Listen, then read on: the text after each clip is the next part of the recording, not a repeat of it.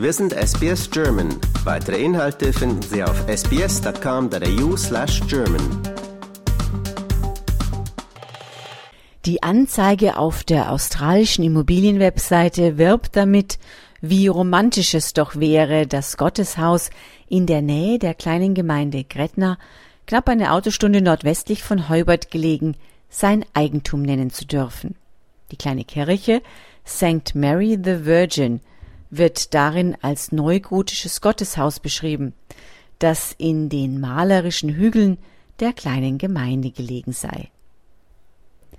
1848 eingeweiht, ist das historische Gebäude tatsächlich ein kleines Juwel. Der hohe Kirchenraum und die hübschen, spitz zulaufenden Buntglasfenster machen die ehrwürdigen Mauern ohne Frage zu einem Traum für jeden kreativen Architekten. Letzteres sieht auch die Anzeige so, die das über 8000 Quadratmeter große Gelände als eine einzigartige Gelegenheit darstellt, herauszufinden, wie man diese ganz besondere ehemalige Kirche umbauen könnte. Und auch dabei, und jetzt kommt der Haken, gleichzeitig die Familien und die Gemeinde respektieren könnte, die das Friedhofsgelände besuchen, wo ihre Angehörigen ruhen denn die Immobilie kommt mit einem eher kuriosen und für manch einen sicher äußerst gewöhnungsbedürftigen Nebenjob.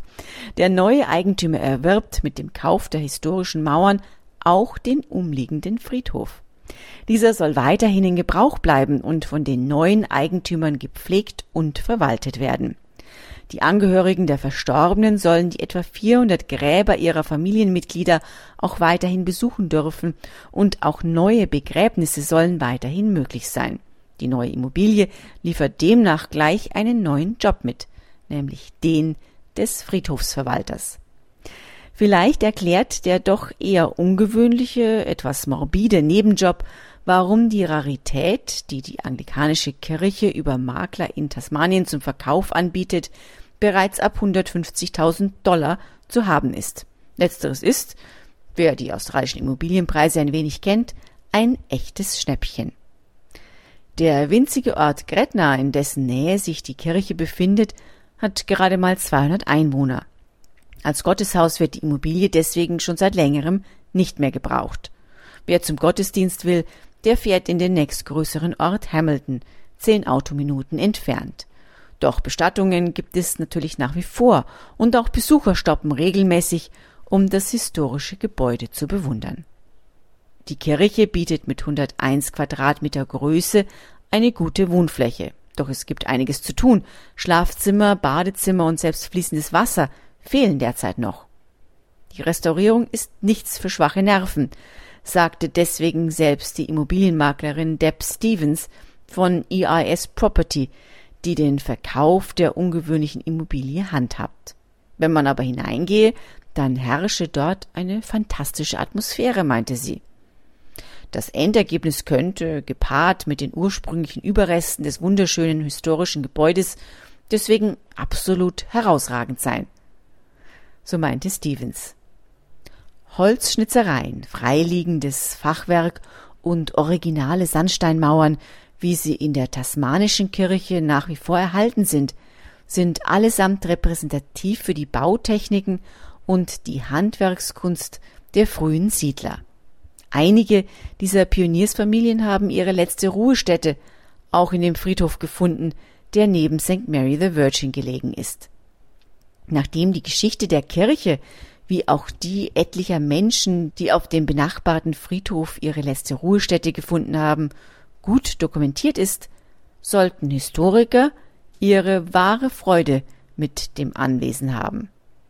Da es sich um ein historisches Gebäude handelt, müssen die Umbauten sowohl von der lokalen Denkmalschutzbehörde Heritage Tasmania wie auch vom Gemeinderat genehmigt werden.